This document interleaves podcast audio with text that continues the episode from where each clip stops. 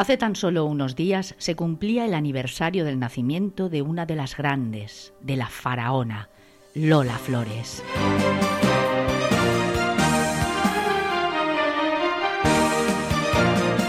El pellizco, el duende, el poderío son términos acuñados para una España de folclore profundo, culturalmente imponente y de raíces tan hondas como nuestro cante hondo.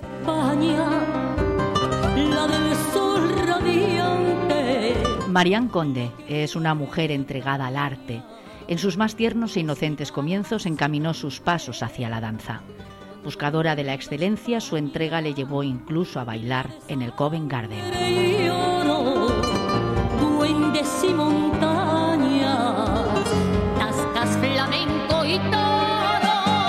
Cambió los pasos por las letras y los compases y acabó entrando a formar parte de la familia por casamiento con su hijo de uno de los más grandes, Juan Valderrama.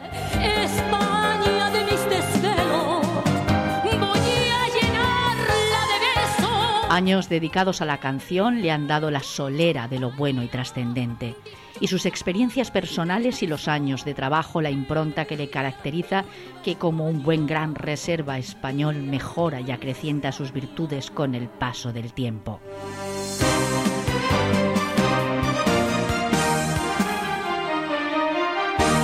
Donostiarra, de padre salmantino y madre sevillana, combina la perfección y desde la armonía, la sabiduría popular de los pueblos de toda España. La de piel morena, la de las montillas, nardos y azucenas, la Macarena en Sevilla. Adelantada a su tiempo, dio a lo propio una pátina de modernidad acercando la sensualidad, lo excitante y atrevido con elegancia a lo pulcro y profundo de nuestro pueblo y su forma de entenderse y comunicar.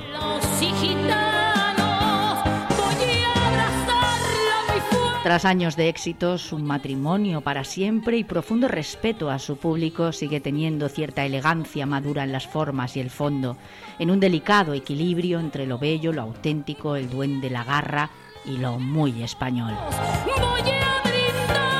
Hoy damos la bienvenida a Tomando el Pulso a Marianne Conde.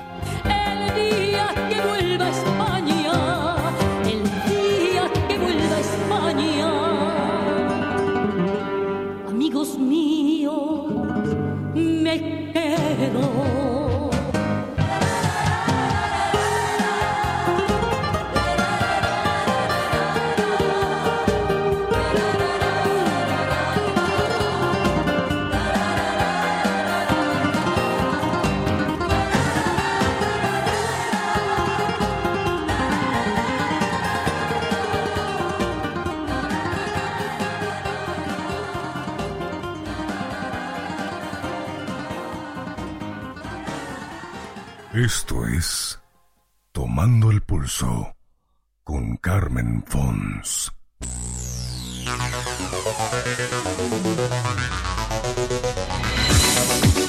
En Tomando el Pulso tenemos la suerte en muchas, muchas, muchas ocasiones. Afortunadamente somos así de afortunados que le vamos a hacer y lo queremos compartir con todos ustedes de compartir, y valga la redundancia, nuestro tiempo de radio con gente dedicada al mundo del arte, auténticos artistas, unos con una proyección o una trayectoria a sus espaldas más larga, otros algo más corta, pero todos ellos gente entregada de verdad a hacer felices a los demás.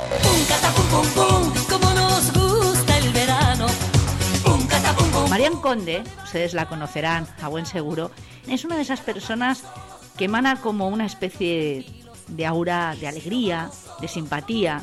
Y hoy tenemos la suerte, la dicha, la fortuna de tenerla en Tomando el Pulso. Y yo quiero, claro que sí, darle las gracias primero y la bienvenida a nuestros micrófonos.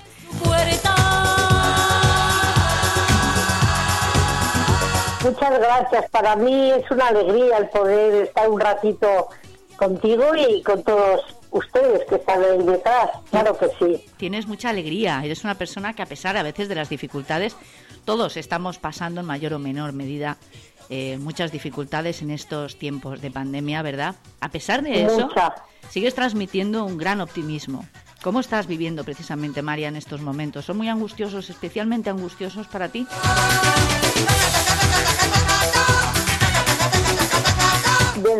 Lo tomé con mucha calma, con mucha seriedad, con mucha, también con mucho respeto, con mucho miedo. Pero al final, a final de año, el día 19 concretamente de diciembre, se me fue un hermano, el mayor de los cuatro que somos, y por COVID. A partir de ahí no siento miedo, siento pánico, ¿no?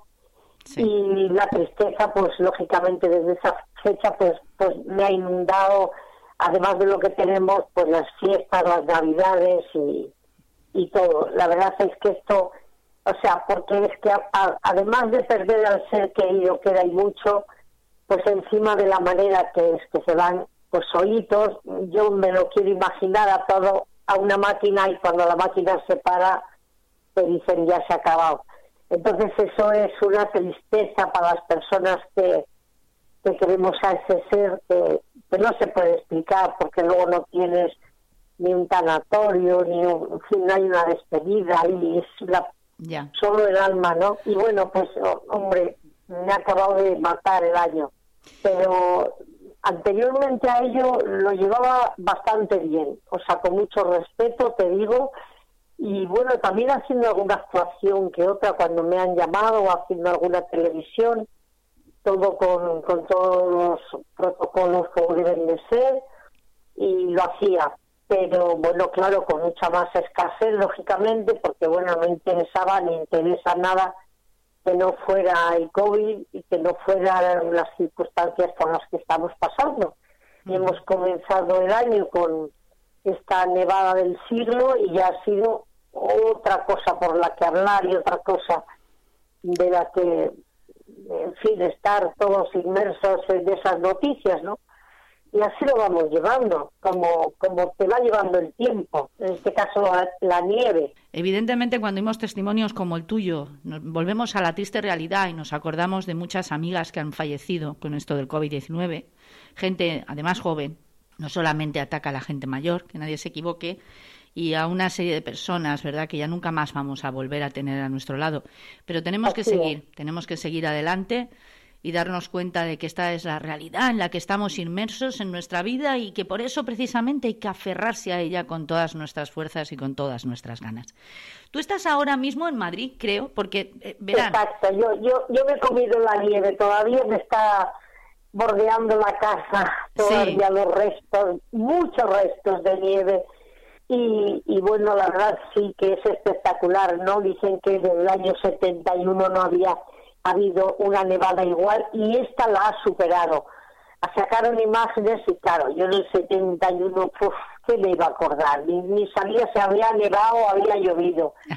Y, y, yo no había visto, yo solo, solo sé que cuando me levanté por la mañana del día 8, digo, hija, hija, yo no he visto esta, esto, no lo he visto nunca, no lo he visto nunca ya tengo años, ¿no?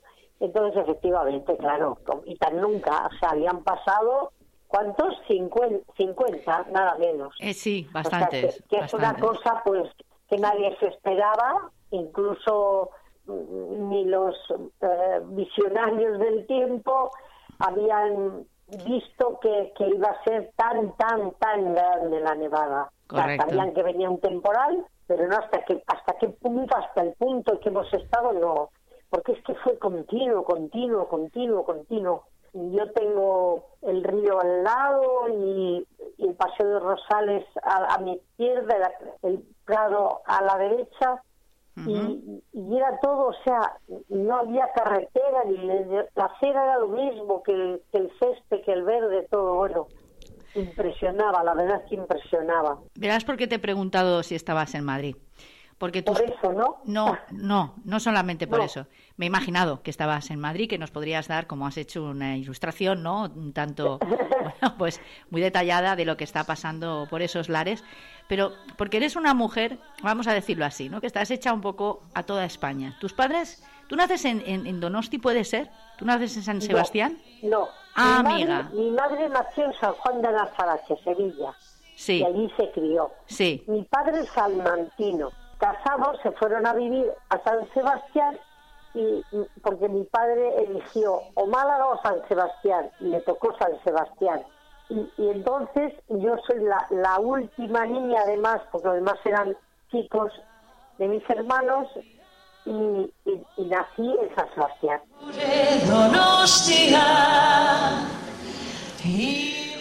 O sea, que estoy muy mezclada, muy mezclada.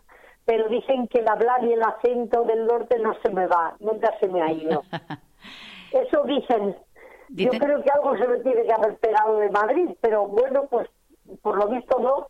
Es que ya, claro, cuando te vienes, eh, pues yo empecé a hacer viajes esporádicos y tal, pues a los 18 añitos, a los 19 venía, iba, seguía estudiando, venía, eh, colaboraba en no sé qué, algo de televisión, me volvía, o sea, así, ¿no?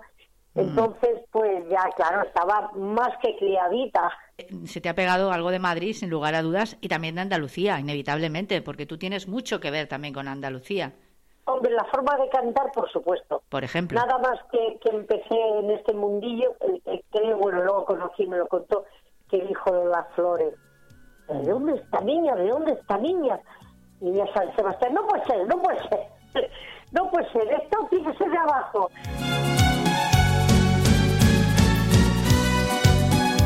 En cambio, mi madre, que hablaba con un acento precioso, ah, eh, sevillano, ya no digo andaluz, sevillano, una S, una S que es especial, que nunca además se le quitó, y eso que a los 18 años ya salió de allí. Pues en cambio, ese hablar no me lo pegó, con tristeza para mí, porque el hablar de mi madre era mucho más dulce que yo. Lo mío es muy seca hablando, ¿no? Muy, pues eso, muy del norte. Es que es así.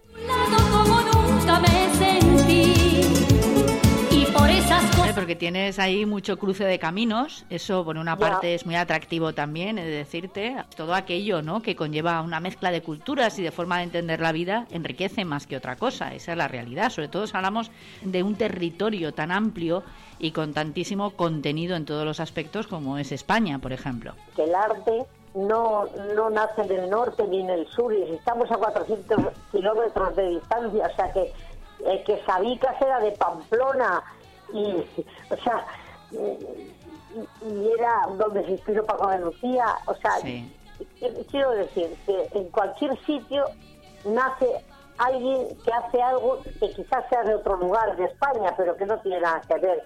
Y mira José Tomás de Galapagar, pues eso, o por ahí, no tuvo que nacer en Sevilla, por ejemplo. Así Lo es. que pasa, evidentemente, en Valencia tenéis más naranjas en Cuenca.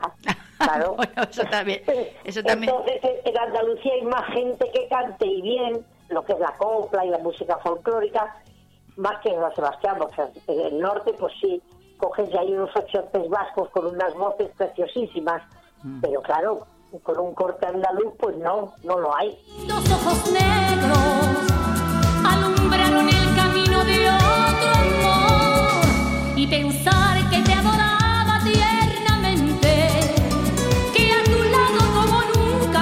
decirte, Marian, que es cierto que aquí tenemos muy buenas naranjas, pero no te olvides que la tierra valenciana es muy amante de la música en general y que la gran... Yo he estado muchísimo y tú lo sabes, Carmen. Sí, lo sé, lo sé, lo sé. Y aparte de grandes entendidos, bueno, eh, o sea, eh, eh, yo diría que la cuarta parte o más, más, casi la mitad de la población, de verdad que son músicos. O sea, qué bandas, qué, qué cantantes, qué, bueno, bueno, Valencia saben escuchar, saben, entienden.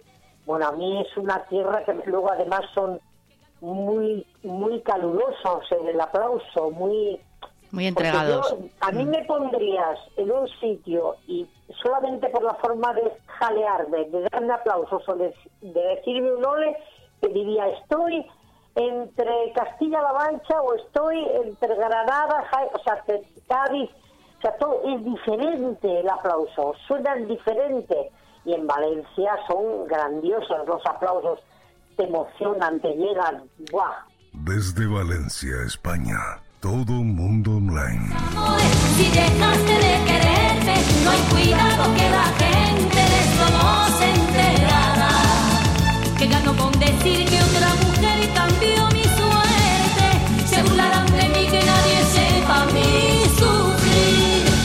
mis amores,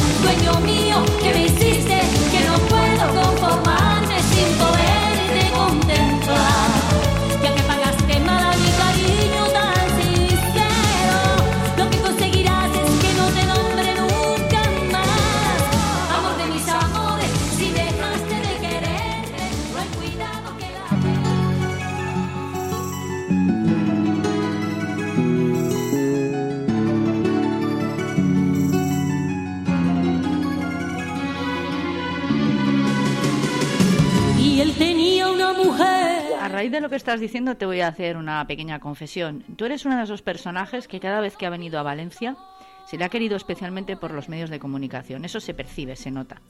Eh, tú y yo, ya te lo comenté el otro día, coincidimos de paso. Yo era muy jovencita y es imposible que, nos, que te acuerdes, eh, pero coincidimos en un momento dado en el que tú ibas a ser entrevistada en una emisora en la que yo trabajaba, por cierto, y, la verdad es que te hacías unas turnés larguísimas por todas las emisoras de radio y en todas eras muy bien recibida porque eras una persona muy cálida, muy simpática, muy agradable hacías unas entrevistas provistas de mucho contenido, no ibas de diva, y eso quieras que no, los medios de comunicación también lo agradecemos, esa es la realidad. Que sois profesionales y que encima que nos recibís, que nos tal, que, que nos apoyáis, porque sin la, sin la radio y sin pues mm. qué menos que ser agradable, ¿no? Bueno, pues aparte que a mí me sale ser así, pero eh, una persona que sea como un poco igual más arisca se tendría que reponer y decir, voy a ser agradable. Eh, no todo el mundo es agradable. Hay gente que, bueno, quizá no es tan simpática, pero percibes en ellos mucho respeto y sobre todo muchísima complicidad, ¿no? Ese, ese afán de hacerte fácil el trabajo.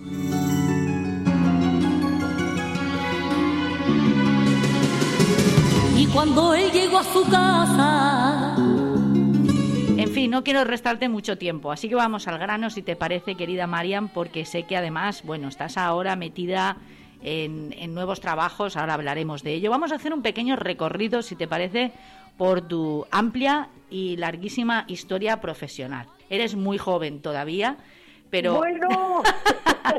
pero lo has aprovechado muy bien. acabo de cumplir el día 3 y lo llevo fatal. Mi, mi, suegro, pobrecito, que bueno, creo que sabrás que era Juanito Valderrama. Sí, por supuesto, lo sé. Decía, decía, cuando le felicitaba que ya era mayor, dice, pero no me felicité y si a mí hay que darme ya el pésame. Por lo mismo te digo yo, eso se lo copio. ¿Cuántos años has dicho, perdona la indiscreción, porque ya que lo has dicho me gustaría volverlo a ir? ¿Cuántos? ¿Cuántos tengo? Sí, si quieres decirlo, no sé si lo Sí, sí, he cumplido el día 3, 68. Además, mira, si te compras la revista pronto, viene una nota, pues, pues que se ha enterado del fallecimiento de mi hermano y tal, y viene una nota mía y justamente lo ponen, o sea que este cualquier periódico lo sabe, porque lógicamente, pues cuando empecé lo saben y cuando lo saben. O sea que te llevo, fíjate, ¿quién los pilladas, los tuyos? Pues fíjate, fíjate que yo te veo estupenda, ¿eh? Porque en internet he estado buscando alguna cosita para la entrevista y te he visto en algunas imágenes, de verdad, lo digo. Gracias a Dios me encuentro bien, no es, verdad. También intento cuidarme mucho en el sentido comidas, hago dietas, hago así, para estar visible, porque si no, es que si no, no, no, no puede ser. O sea, yo no podría subirme al escenario con inseguridades, con complejos, mal. Es que creo que es un un sacrificio que el público se, se merece, ¿no? No solo porque vayas a cantar, pues a mí les gusta verte guapa, dentro de que yo no voy a ir presumiendo de modelo ni de estar bien, lo que se llama bien en, mi peso, en mi, con mm. mis cuidados. Y, mira, ahora tengo que actuar el día 30 aquí en Madrid, en el Paco de Lucía. En el teatro, sí. ¿Qué vas a... ilusión porque el teatro me lleve su nombre, porque era amigo y sentimos mucho su pérdida. Aún era más amigo de mi marido que, mío, mío, aunque mío también, mucho.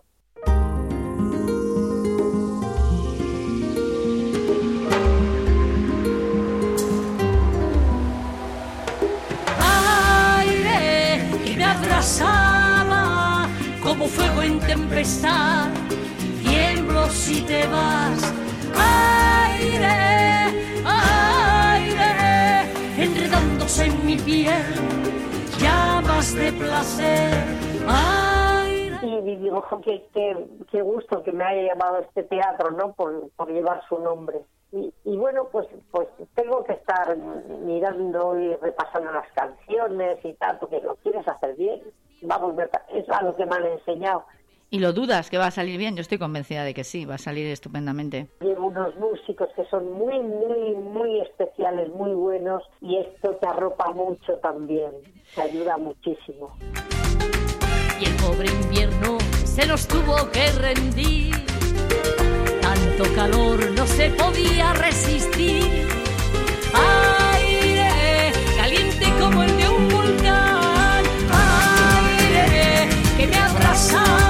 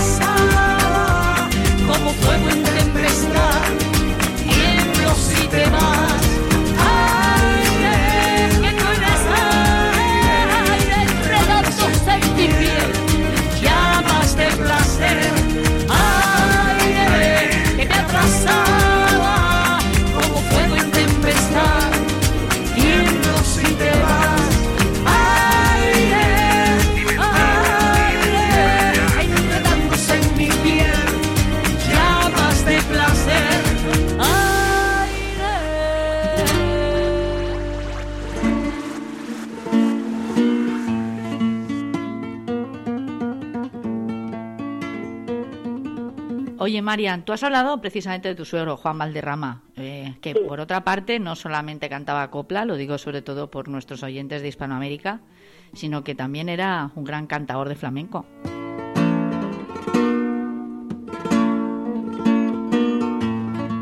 Se fueron Pepe y Pastora Ruiz. Bueno, él ante todo, primero lo era y luego se sentía. Y además ahí queda la cantidad de discos de flamenco, puro flamenco, puro. Mm. Porque era de verdad de los que más sabía de cantes, te explicaba la malagueña, de dónde venía, por qué nació. Bueno, bueno, bueno, bueno. Los dos ruiseñores de una jaula sevillana con los barrotes de flores que se llaman la campana. Yo te doy para que reine en mí, pastora pavón. Era Genial. un sabio del flamenco. Y además él, él era lo que, se, lo que se consideraba. Pero en realidad él se adelantó un poco los tiempos, porque ahora lo hacen todos, cantar después coplas. Pero es que él se hizo cantautor. O sea, él se hizo sus propias canciones. Ajá. Empezaron haciéndoselas, pero luego los grandes éxitos fueron hechos por él. Entonces, es, una cosa no quita la otra. Además, tú vas al diccionario, al, al Espasa Calpes y, y- y miras. Sí, Por eso creo que, que pasa la historia. Hombre, Juan- Juanito Valderrama, cantador de flamenco. Tu salud. A vos se llamo a la muerte y pido por tu salud que me conceda la suerte de morirme antes que tú. Pepe, recordar es vida, es trigo eterno en la era y es como la fuente herida que sangra la petenera.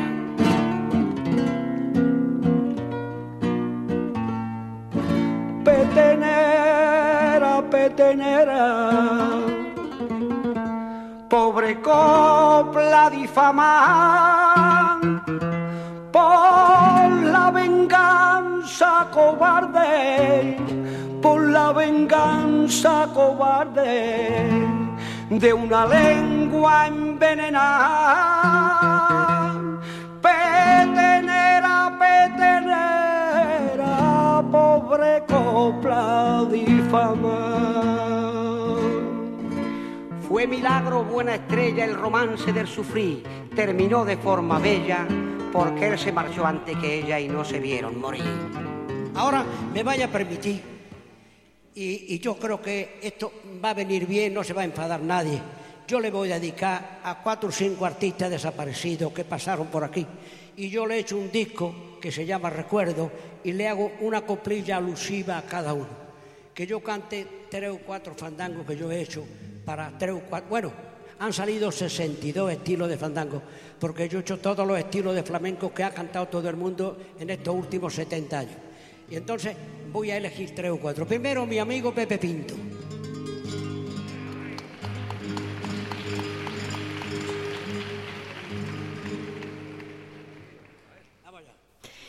Sí, yo lo sé porque tengo una relación bastante estrecha, la he tenido en el pasado más inmediato de mi vida con el flamenco y Juan Valderrama es un puntal importante, se habla siempre de él además con muchísimo respeto dentro del círculo de los amantes del flamenco.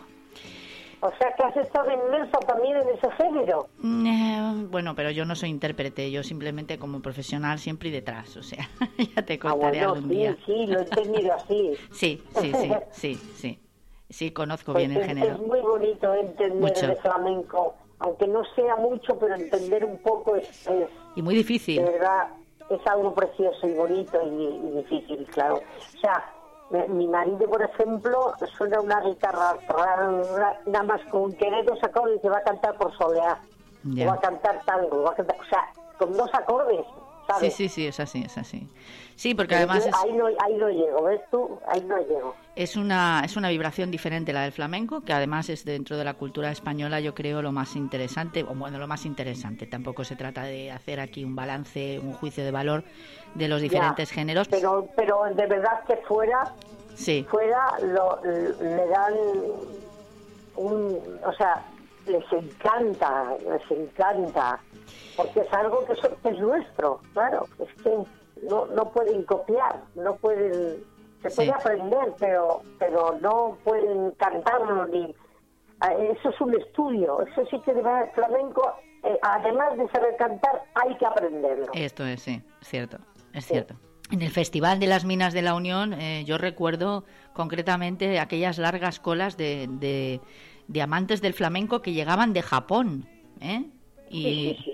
Incluso tener a gente de prensa des- destinada a orientales, no sé exactamente, serían de Japón, los ojos rasgados, en fin, con estas características propias. Mi suegro, en el Canto de las Minas hizo un, un disco en directo y ya tenía el hombre, pues, pues, iba a decir, 84 años. Sí, y se sí. entretuvo en grabar un disco entero en directo en el calle, porque eso yo la historia no te la sé contar, pero creo que ese festival se creó porque él llegó allí un año a cantar y, y empezó a cantar flamenco. Y empezó la gente, canta el migrante, otro canta la comunión. Se paró y dijo, pero ¿cómo en esta tierra donde el cante tal, tal, con pum, chum, pum, cómo me estáis pidiendo esas canciones?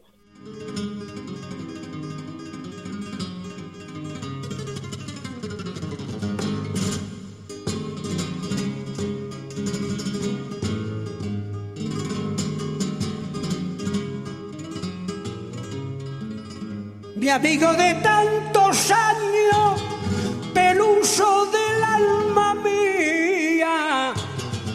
Mi amigo de... Yo las puedo hacer, pero teniendo los cantes que hay aquí, empezó con y a partir de ahí crearon el, el Festival Flamenco. Pero que bien lo decía.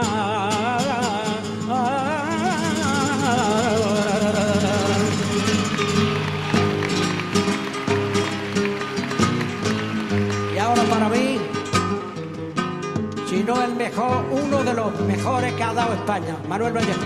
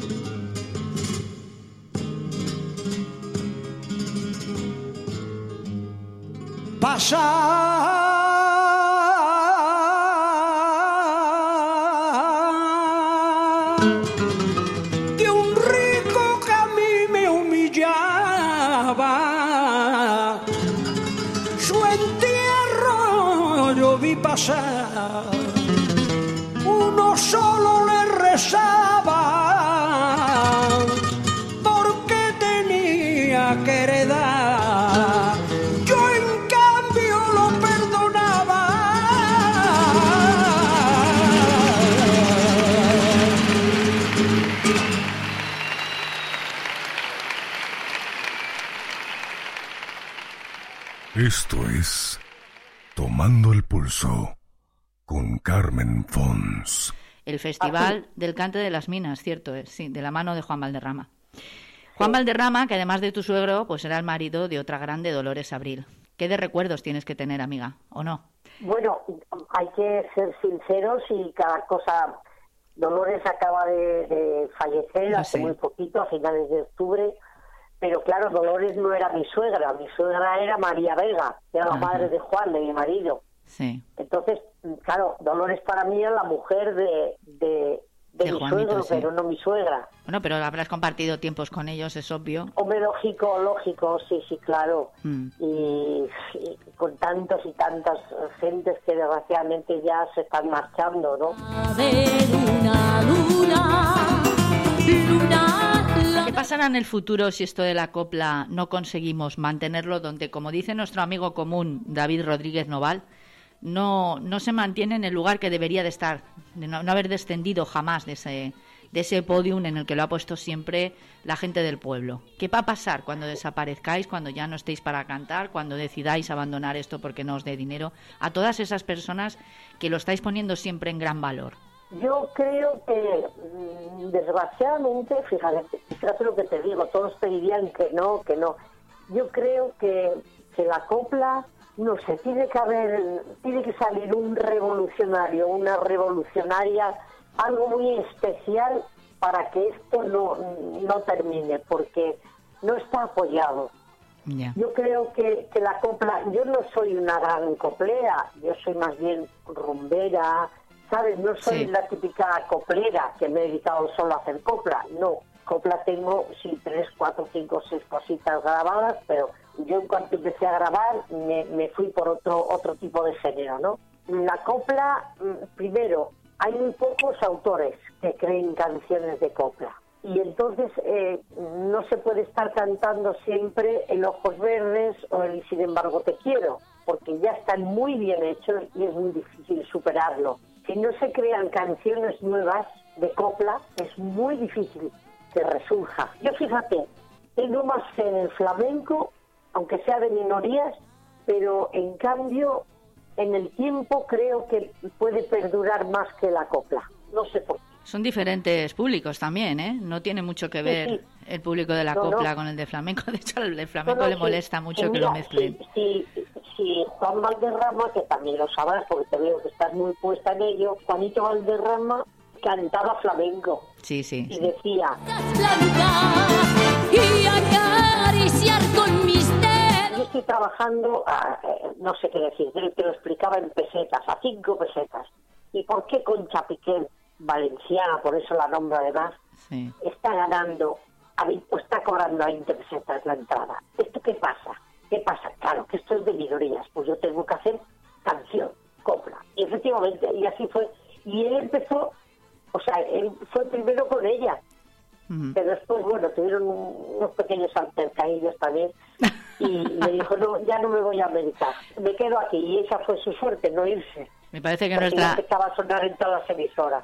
Me parece que nuestra valenciana coplera era una mujer de mucho carácter y con mucha gente tuvo algún pequeño enfrentamiento. Pero, pero, el otro tampoco no era de callarse. Ah, bueno, pues entonces ahí se juntaron y, el pan. Y, le dijo, y le dijo, vuestra paisana le dijo, porque cambió el fandango, mi suegro, y le dijo... No bailes por soleares, ni cantes más cabellos, dígame, dígame no haga más ese fandango porque ha desafinado. Y dijo, mire usted, yo nací afinado, y la que desafina es usted todas las tardes en la canción El Rubio. ¿Qué hizo Doña Concha? La quito.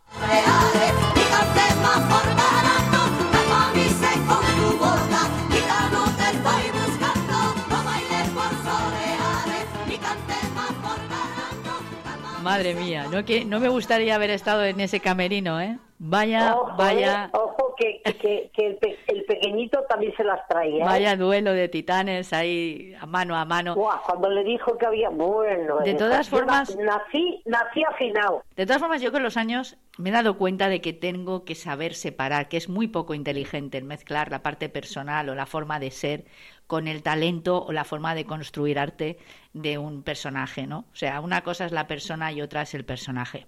Y detrás, claro, detrás de las puertas de una casa, de un camerino, pues hay muchas inseguridades, muchos temores, muchos miedos, muchas eh, situaciones personales que no conocen el público y que muchas veces también provocan en esos seres humanos, que al final es lo que son, pues determinadas maneras de ser, ¿no? Entonces yo no soy de las que juzgan fácilmente, con los años me he hecho así, sobre todo a personajes que lo han dado todo en algún sentido y en este caso, por ejemplo, estamos hablando de dos grandes, de dos grandes, Pero no, grandísimos.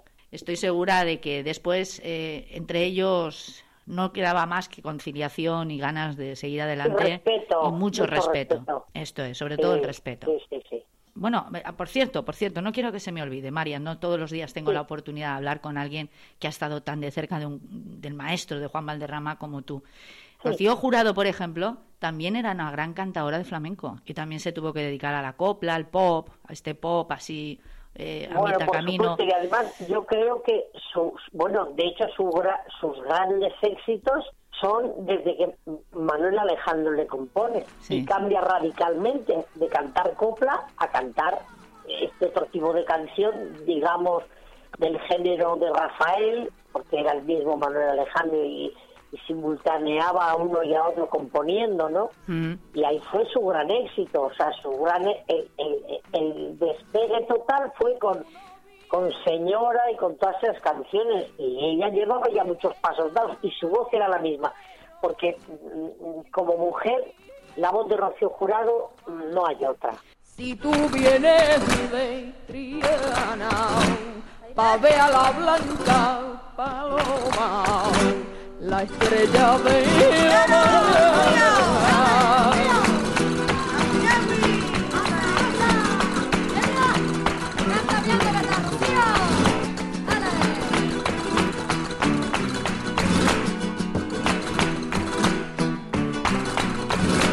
Y en su caballo. Pero yo a lo que me refiero es al timbre de voz, Sí. ese eco de voz, ese sonido de voz que le dio Dios y dijo, tum, pam, para ti.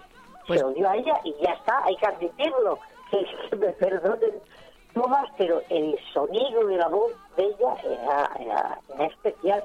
Vamos, hablando ya, ya le sonaba, era como, estaba microfonada, vamos. sí, es Era- verdad, cierto.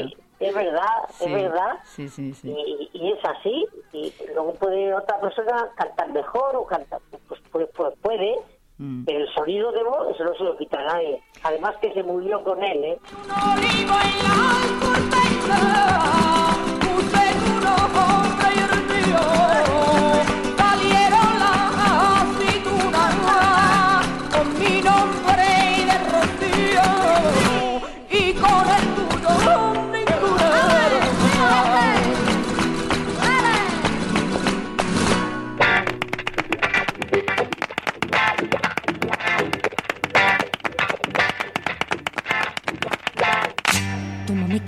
Grandes voces que lógicamente con el paso del tiempo también van desapareciendo de nuestra vida, van dejando ese trocito, ¿no? ese terreno abonado para que lleguen otros Pero y lo siembren. tan olvidadizos a veces de las cosas. No debiéramos, Ah. no debiéramos, pero ocurre, ciertamente es así. Y muchas veces los medios de comunicación también se acomodan a determinada forma de funcionar, ¿verdad? Y estas Y cosas... eso que en el caso de ella no, no podemos decir, ¿eh? Que se olvida la gente. Y como Ah. yo dije en una entrevista que hice a una grande, además descendiente también de otra gran voz, Charo Reina, seguro que la conoces, como dije en esa entrevista, el, la copla huele a madre, huele a abanicos, huele, huele a cosas muy nuestras, muy propias de nuestra tierra.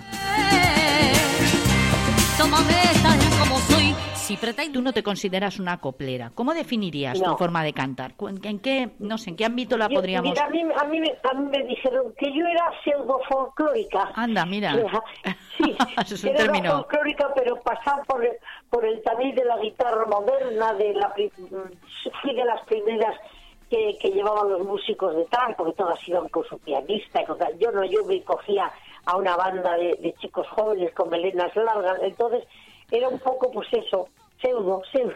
¿Eres un poco rebelde, quizá? Sí, un poquillo. Sí, ¿no? poquillo. Bueno, Sí. tan rebelde que sí creo, a ver si me he equivocado esta vez también, pero creo que no, que tus primeros pasos, precisamente en el mundo del arte, los das no en la canción, sino en el baile. En el baile, sí. Es sí. cierto, y Mi estuviste- madre desde muy jovencita, cuando yo tenía como seis años, debían verme ma- maneras, yo quería no, bailotear o lo que sea en casa, y dijeron, "Ay, pues vamos a llevarle a una academia. Y sí, sí, mis primeros pasos fueron bailando y, y bailando recor- recorrí las Islas Jersey, del Covent Garden, del, en fin, estuve Fíjate. con 15 añitos, estuve en, sí, con, con En Rafael. Aguilar, que me vio bailando en San Sebastián, y hablé con mis padres, yo por mí la llevaba, me la llevaba a París y a tal. Y, y le dejaron, además llevaron a mi madre también, y como era verano, pues estuve. Pero yo sabía que nunca iba a vivir del baile, sabía que no, que yo no me iba a dedicar a ser bailarina, lo sabía. Baile Supo- español. Ah, baile español. Baile español, sí. Ah. Sí, baile español, sí. Eh, eh, mi maestro fue Bautista Cerdán, que fue el mismo que, que preparó a Alicia Díaz, la primera bailarina de Antonio. Sí, sí, o sea, sí. Un, un grande de verdad. Y, yo era baile español. Bueno, ahí incluyo, incluyo zapatilla, y, pero no ballet. Pero, y, eh, bueno, todos los bailes regionales, por supuesto, y por supuesto el andaluz igualmente. Yo creo que tienes una clase especial, de verdad, lo digo en serio, incluso a la hora de vestir se te nota, ¿no? Que eres, eh, no eres del todo andaluza, no eres del todo, o quizá demasiado, tienes una mezcla un poco, ¿no? Lo que estábamos diciendo al principio, lo cual te enriquece y tienes cierto aire distinguido, ¿eh? Lo digo en serio. Yo suelo decir que yo tengo una virtud, y luego tendré muchos problemas, claro, eh, dentro del arte, y es que a mí, eh, o sea, me pueden no conocer, decir, ahí va, ¿quién canta? ¿Quién es? Si, si ponen la radio y no me conocen. Pero nunca me van a equivocar con otra. Nunca, nunca me van a confundir. Mi voz es inconfundible. Luego puede haber quien no me conozca. Habrá, eran muchos para mi desgracia. Pero mi voz cantando no se parece a nadie. Una mañana gris le dejo solo, solo quedó el jardín. No, no, pero sí, se nota cierto aire distinguido y quizá, ahora que lo estás diciendo, te estoy oyendo hablar del baile, de que llegaste a Londres, al Covent Garden con bailando y tal, quizá, quizá sea por, por esa, no sé, por ese, por ese pasado, ¿no? Relacionado con, con la danza, quizás sea por esto. Bueno, el caso es que esta mujer, como ven, polifacética y entregadísima al arte de una y mil maneras, porque al final te casas, como ya hemos comentado también, eh, me imagino que fue una cosa del azar, con, Pues sí. con el hijo de Juan Valderrama. Que me contrataron en Torre del Campo, de donde son todos ellos, y fui a cantar en julio, en julio del año 73, y allí estaba, me vio y ya no me dejó. Ya se él vino a Madrid buscando mi teléfono, el representante que también llevaba a su padre, que tal. Él buscó la, la manera de, de seguirme los pasos y ya está, ya está hoy. Pues me- Para- eso para, para ser rápidos, claro. Ya, ya, me imagino que por el camino habría algo más de cortejo, porque si no sería... Pero bueno, está muy bien, está claro que el hombre se interesaba, ¿no? Si se puso toda la maquinaria a disposición para encontrar Sí, a la mujer que después ha sido de su vida. Sí. La primera que se dio cuenta fue su madre, que cuando me marché creo que le dijo, esta es la mujer que a ti te ha gustado. Qué bonito, ¿no? Y él tenía, él tenía novia, ¿eh? Y le dijo su madre, hijo, esta es la mujer que a ti te ha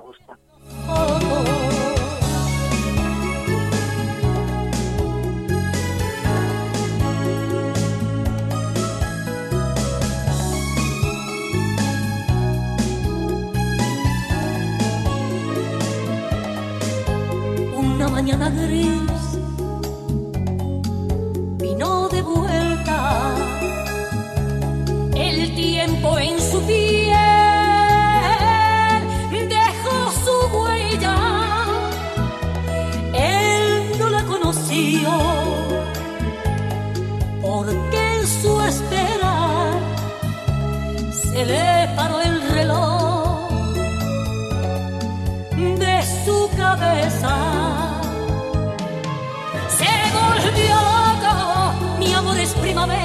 Y señora, usted es otoño, se volvió loco. Le dijo que se fuera, que su amante era aquella foto. Se volvió loco, salió esta mañana. Lo que pasa es que tarda un poco. Se volvió loco y se durmió pensando que suerte lo tengo todo. Una mañana gris le dejo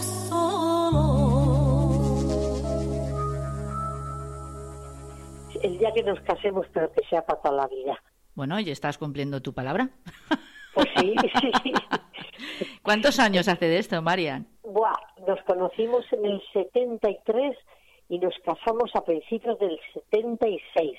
Eh, digo yo que escuchar eh, eh, a Marian Conde es escuchar a una gran parte de la historia de España y no lo digo de, de verdad, lo digo con todo el cariño del mundo, porque voces grandes hemos tenido y algunas, como ya estamos comentando, ya hemos comentado a lo largo de esta entrevista, Marian, desgraciadamente han desaparecido y ya no van a volver. Vendrán otras, quizá con un poco de suerte, pero esas ya están desaparecidas. Sin embargo, tú ahí sigues y sigues y sigues. Y de hecho, el día 30 me estabas comentando, nos has comentado ya que vas a llevar a cabo un espectáculo en el Teatro Paco de Lucía en Madrid. Evidentemente no puedo qui- quitar las canciones que, que conocen de mí, aunque ha habido épocas que igual las he retirado del repertorio, pues porque metía estos discos nuevos y demás, pero mm, bueno, en sí es un poco un recorrido por las canciones que más conocen de mí y otras que no esperan que yo pueda cantar, diferentes, que no tengo incluso ni grabadas.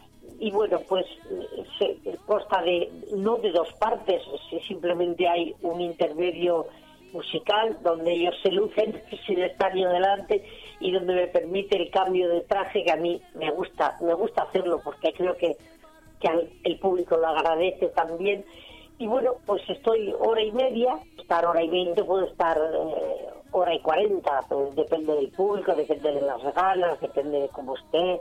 Bueno, pues más o menos lo que es un espectáculo normal para un teatro cerrado, ¿no? Que es diferente también a, a cuando vas a, sitios abiertos, más grandes, con mucho más público.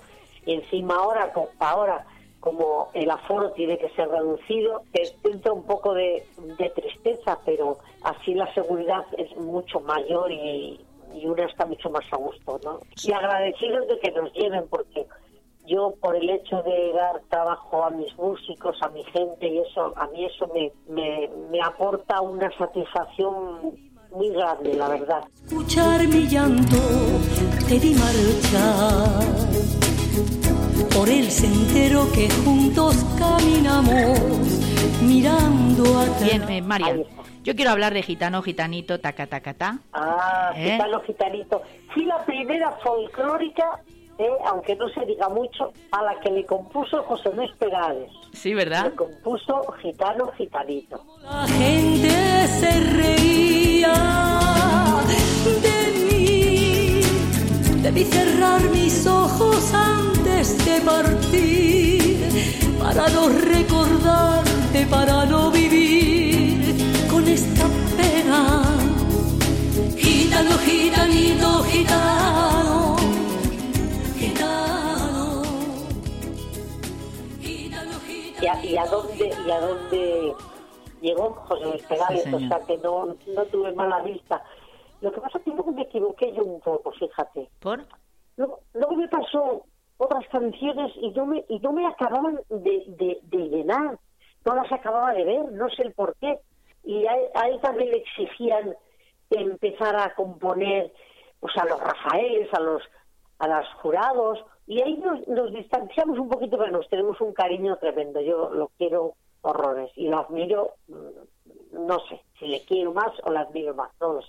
Es un, es un excelente compositor, evidentemente, que ha dejado también a muchos de nuestros artistas con el listón muy alto gracias a sus composiciones y temas musicales. Hombre, hombre. Bueno, también temas como Celos, La Paloma. Es que tienes un amplio repertorio. Parece que no, pero al final tienes ahí. La paloma, la paloma no es por nada, pero la, paloma de Alberti que hago con mi suegro, con Juan Valderrama, yo estoy satisfecha, era al máximo. Y él se quedó súper, además ya era mayor, porque yo no quería aprovecharme de su nombre, pero ya cuando iba siendo tan mayor, yo decía, pues, ¿cuándo va?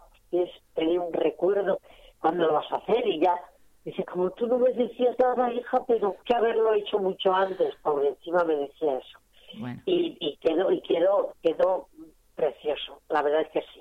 La paloma además estaba en- dentro, digamos, o integrado dentro del disco Inquietudes, creo recordar, ¿verdad? Y como tú dices, cuentas con la colaboración inestimable y exclusiva del gran maestro de Juan Valderrama y de otro grande, pero en este caso de la interpretación, José Sacristán, ¿me Sí, equivoco? Exacto, Claro. exacto. En cuanto se lo propuse, me dijo ahora mismo, pero. Y no le dije que era para una canción con mi suegro y nada, porque él le adora, lo admiraba muchísimo. Pero luego le di la sorpresa, eh, es que era para esto. Y dijo, encima, pues aún mejor, pero yo hubiera venido igual. Y mira, él tiene un sombrero de mi suegro, que se lo llevamos al teatro y en cambio su hijo y yo, que que somos hijo y nuera, no tenemos un sombrero de Valderrama. ¿Tú te crees? Mira, fíjate, pues esas cosas pasan. ¿Qué quieres que te diga? es Claro, así. Lo, lo Eh, veíamos tan, tan normal, Claro. ¿verdad? Que Era tan tan Ay, tan sí. fácil, tan de costumbre tener al maestro al lado que, bueno, Claro, pues uno. ¿verdad? Luego cuando pasan las cosas, pues uno dice, pero si esto, pero bueno, tenéis cosas de un valor inestimable que yo estoy segura que, que, que valoráis eh, hasta el infinito, eso está clarísimo. claro que sí. No, no te quiero restar mucho más tiempo, pero tengo que hablar de Aire. Aire es ese álbum que has lanzado últimamente, exquisito. Sí. He tenido la oportunidad de escuchar, sí, he tenido la oportunidad Muchas de gracias. escucharlo. Creo que estás. Bueno, ahí, ahí es que he contado con un productor que, fíjate, que es, es el productor de Vetusta Morland, que es un grupo súper bueno. Yo- y yo le dije, Javibu, porque para mí es Javibu, Sí. es carretero, pero bueno, Javier Carretero, Javibu. Javibu, y tú y yo nos vamos a entender. Y me dice, yo soy muy buen productor, tú eres muy buena cantante, eso tiene que, que compaginar bien. Digo, pues nada, adelante. Y sí, es verdad que nos entendimos genial y, me gusta porque dentro de que es una cosa actual, a mí no me cambia mi forma de cantar, ni mi forma. No, no, no, tú expresate como tú quieras. Tú no. Bueno, sí, te dan un detalle, tal, hazlo esto así, más caído, más dejado, tal. Pero mm, cuando yo luego hacía algo mío personal, ¡ole! ¿sabes? O sea, nos compaginamos muy bien, muy bien.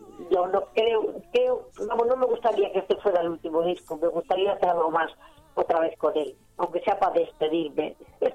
No quiero dejarte volar libre como esa paloma a la que estábamos hace un ratito haciendo alusión, sin hablar de todo es paso doble. También Ah, es algo que está muy reciente en tu historia discográfica y que yo creo que es un pues- legado maravilloso de Marian Conde. Bueno, te cuento, Carmen, tengo que ser sincera.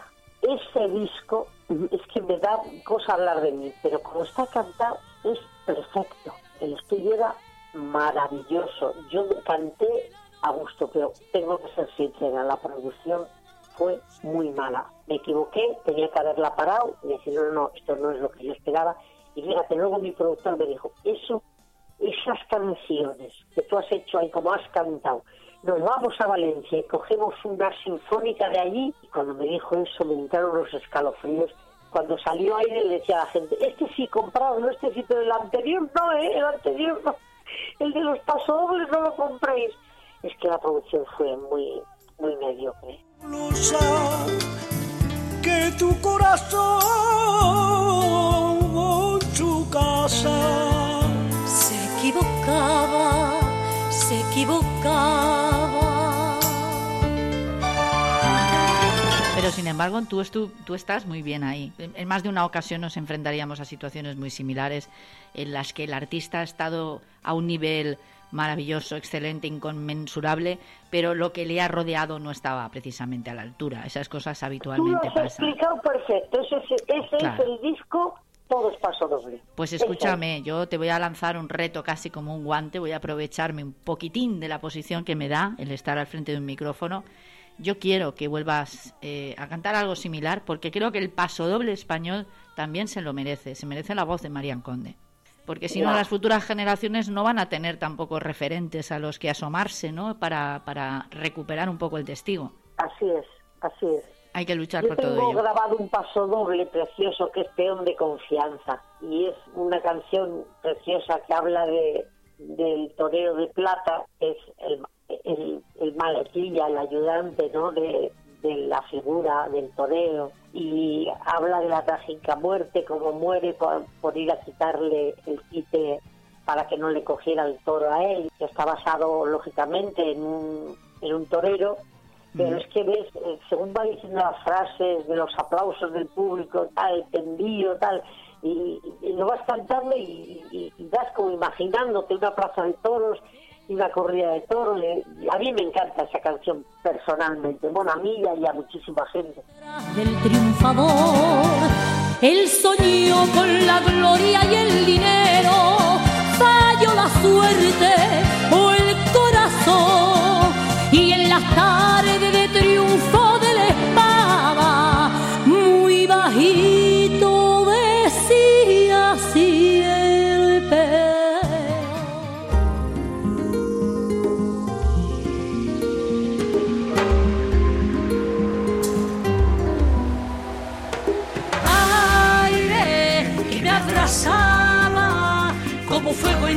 tempestad. Tiemblo si te vas, aire. Eh, ha sido un placer, de verdad, eres una persona encantadora. Marian Conde. Y, y tú, Carmen, me ha encantado, eh, eres un amor, de verdad. Muchas gracias. Y bueno, nos teníamos que haber conocido antes, pero nunca es tarde. Bueno. Nunca es tarde. Aquí me tienes para cuando quieras. Y si vienes a Madrid cuando no haya nieve, pues Sí. no tienes más que llamarme. Pues que sepas que Y a esto... todos tus oyentes, muchas gracias por, por haberlos escuchado y espero que hayan pasado pues un ratito agradable. Ya con eso me conformo. Espero que estas palabras, que son recíprocas, estos sentimientos de afecto y cariño, también los recojas tú y con las mismas te digo que si vienes a Valencia, por favor, hagas una pausa y me llames por teléfono, ¿de acuerdo? De acuerdo. Un besito, Marian, gracias por todo. Chao, chao. podía resistir.